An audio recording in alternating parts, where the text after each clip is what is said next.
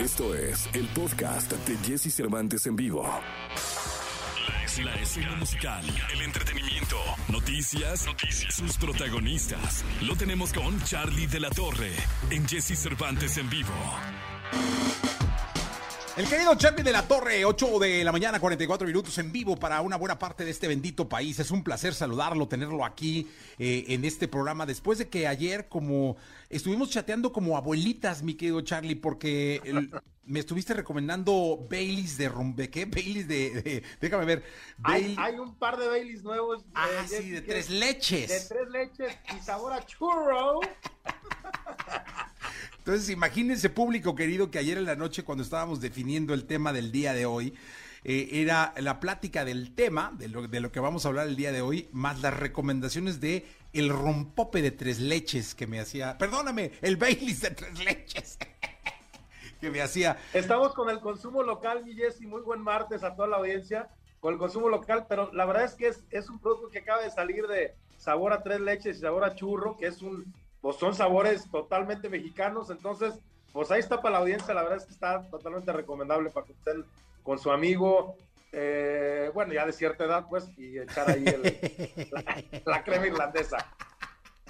Oye, mi Charlie, el tema de hoy es muy bueno porque eh, se empieza a abrir eh, en el mundo. Ayer vimos eh, un estadio de béisbol completamente lleno, el de los Tejanos, eh, con 32 mil aficionados, prácticamente llenó un 94%.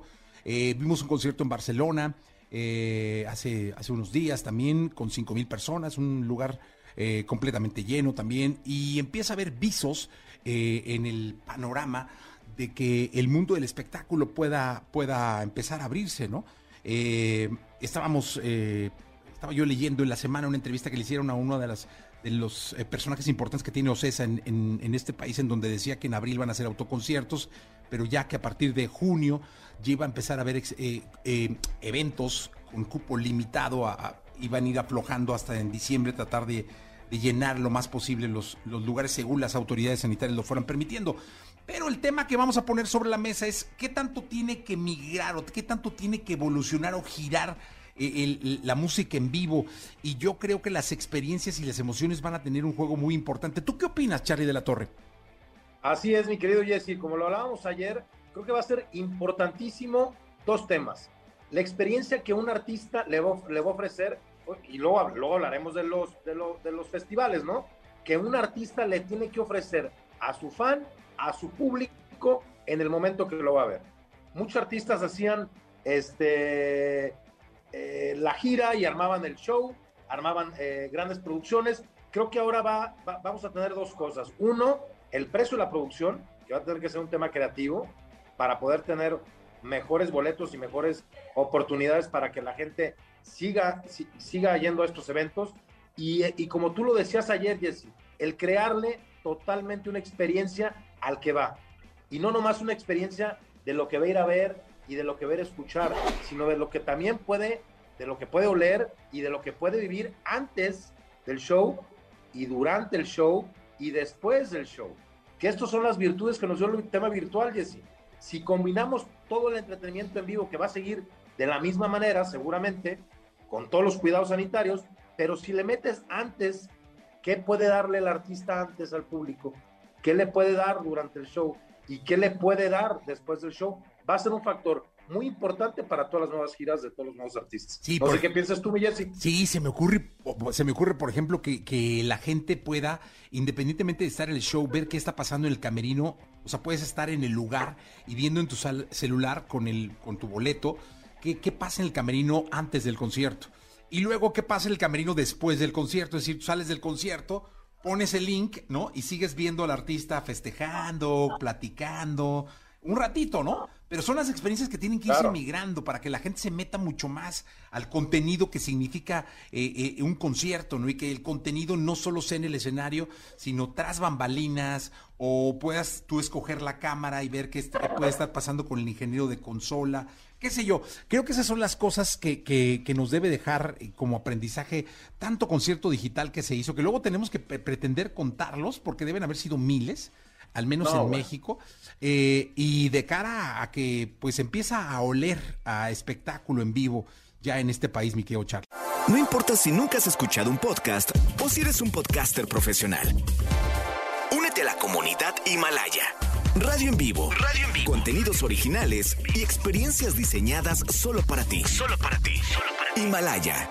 Descarga gratis la app.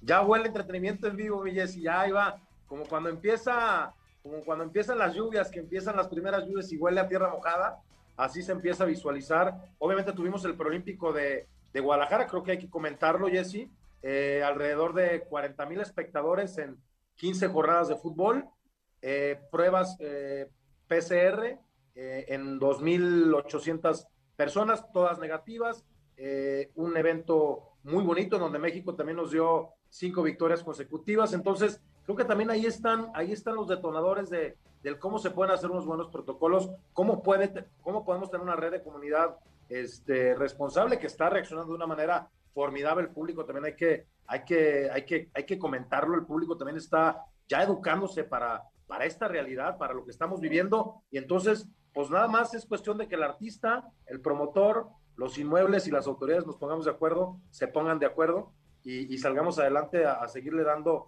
emociones al público como, como tantos años le hemos dado. Oye, y este, y este perolímpico de Guadalajara puede ser el ejemplo de cómo debe cerrar la liga mexicana, ¿no? De cómo puede, por ejemplo, eh, jugarse lo que será la, liguilla, ya con gente.